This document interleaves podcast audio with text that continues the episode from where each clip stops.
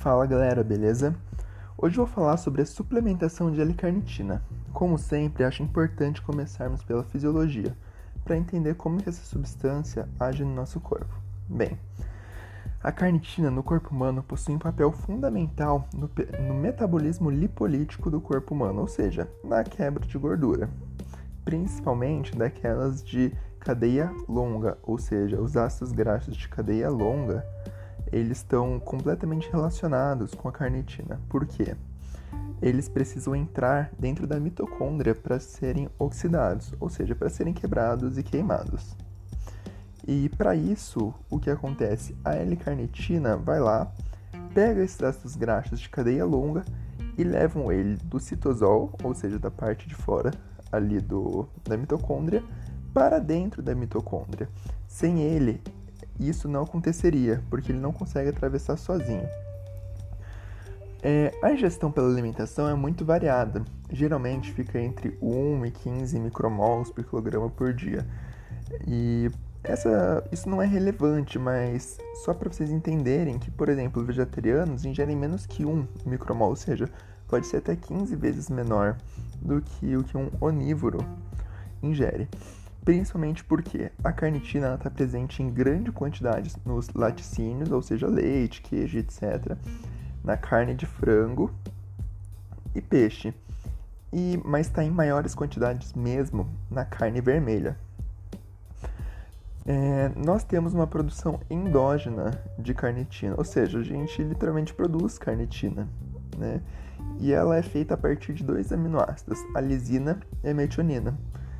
É, todo esse processo ocorre no fígado e nos rins para a formação de carnitina endógena. E a taxa de biossíntese fica em torno de 1 a 2 micromols por quilograma por dia né, que também pode ser até 15 a 7 vezes menor do que o que a gente ingere habitualmente. A carnitina é excretada via renal, mas a sua maior parte é reabsorvida, cerca de 95%. Então nós reutilizamos muito a carnitina. Os estudos farmacodinâmicos, eles mostraram que múltiplas doses ao longo do dia de suplementação conseguem manter os níveis de carnitina sanguínea acima do normal, mesmo para a quantidade de carnitina dentro do músculo. Então, vamos falar sobre os efeitos dela. Primeiro, vocês têm que ficar muito atentos, porque indiretamente a carnitina está relacionada com a aterosclerose. Na placa de ateroma, gordura na artéria, é, tem vários nomes para isso, né? Mas na medicina nós chamamos de aterosclerose. Bem, a carnitina, quando a gente ingere ela, ela acaba sofrendo ação das bactérias intestinais, né, que é a nossa microbiota, e dão origem a um composto chamado trimetilamina. Ok, essa substância rapidamente oxidada por enzimas hepáticas e formam outra substância chamada N-óxido de trimetilamina. E daí? Bem, é aí que mora o problema. Essa última substância que eu falei para vocês, ela é considerada um pró-aterogênico, ou seja, está relacionado com a formação de placas de ateroma. Mas como que isso acontece? Bem, esse óxido ele inibe o transporte reverso do colesterol através da inibição de enzimas chaves para esse processo, o que significa que impede que o nosso organismo consiga limpar as artérias de placas gordurosas, aumentando muito o risco cardiovascular. Embora o estudo é, mostrando as correlações tenha sido feito é, com os malefícios da carne vermelha, além da alta quantidade de gorduras saturadas, a fisiologia da L-carnitina é a mesma, independente da fonte. Outro ponto que nós temos que ficar muito atentos com a carnitina é a ação dela na tireoide. E é uma correlação muito esquecida, mas já muito bem estabelecida e antiga sobre a sua influência. Né? foi mostrado que a carnitina ela gera uma diminuição da ação dos hormônios tiroidianos. Pois é. Porque apesar de não afetar a glândula nem a sua síntese, ela acaba inibindo parcialmente a chegada dos hormônios até seus receptores. Isso faz com que eles não ajam como deveriam agir. É como se tivesse menos hormônios, porque se o hormônio não consegue se ligar ao receptor, ele não consegue fazer a sua função, porque o hormônio ele é só um mensageiro né? E ele só vai ter função se ligado ao receptor. E isso significa então que a ação da tireoide acaba sendo diminuída, né? A ação dos hormônios tireoidianos. Isso, por, isso possui efeitos importantes dentro do metabolismo. Uma das consequências é que há diminuição da fusão de mionúcleos para dentro das células musculares. Tá, é, é, exemplificando isso e facilitando para vocês, quer dizer que existe menos síntese de proteínas musculares, logo, menor capacidade de gerar massa muscular. Fora isso, se houver um paciente com um hipotireoidismo sub, subclínico, em que há alteração do TSH, mas a ação dos hormônios tiroidianos ainda não foi alterada, a L-carnitina pode fazer esse paciente evoluir para um hipotireoidismo clínico e sintomático. Aí, ultimamente eu tinha estudado bastante e eu me deparei bastante com vários estudos, meta-análises, né? Meta-análises são os estudos mais bem feitos, que eles pegam vários estudos, né, e colocam em um só, para ver qual foi a média, entre aspas, deles. E é muito interessante porque os estudos mostraram que a carnitina geralmente gera uma perda de peso, né? E estudando bem isso, a gente pode ver que há quatro processos fisiológicos que podem explicar isso.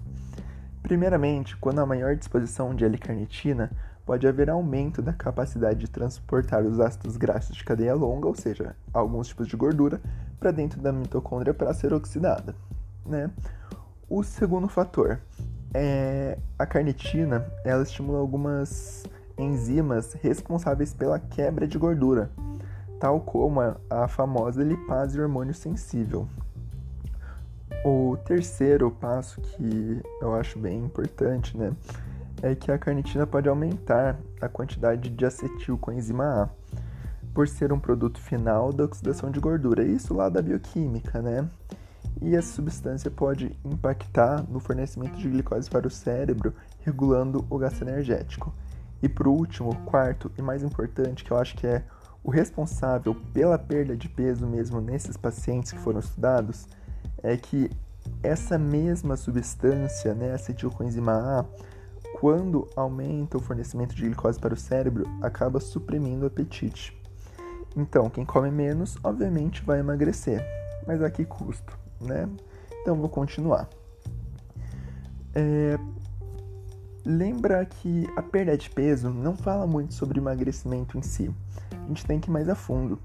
Quando analisamos os estudos mais recentes, vemos que, em média, houve diminuição de 0,6 kg por metro quadrado no IMC, né? O IMC é o índice de massa corporal, mas os estudos foram heterogêneos. Isso significa que de todos os artigos estudados, cada um tinha uma resposta diferente.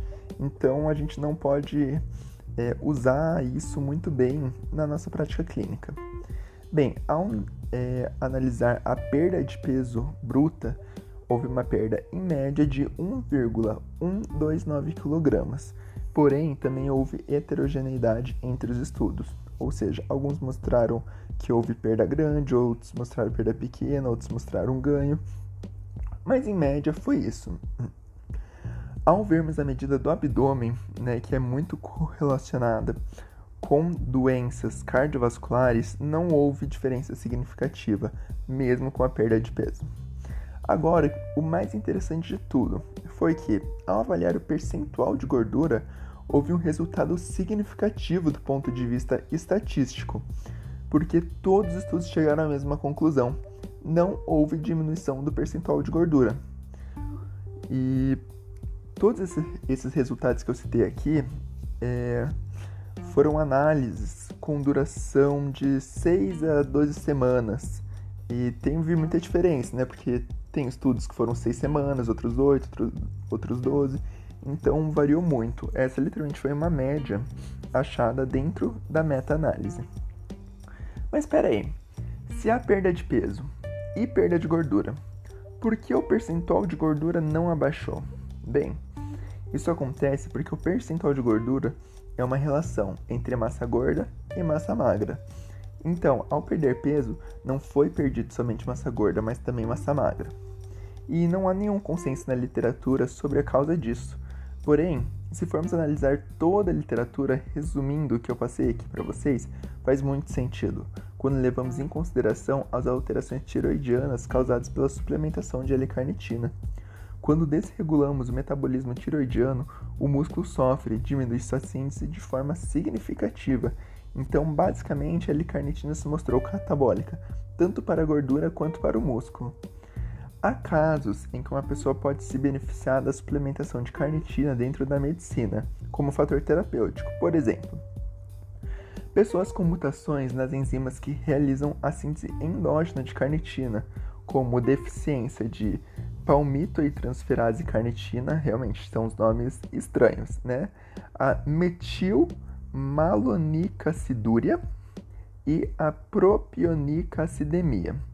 Além de que nós também temos a isovaleриcacidemia.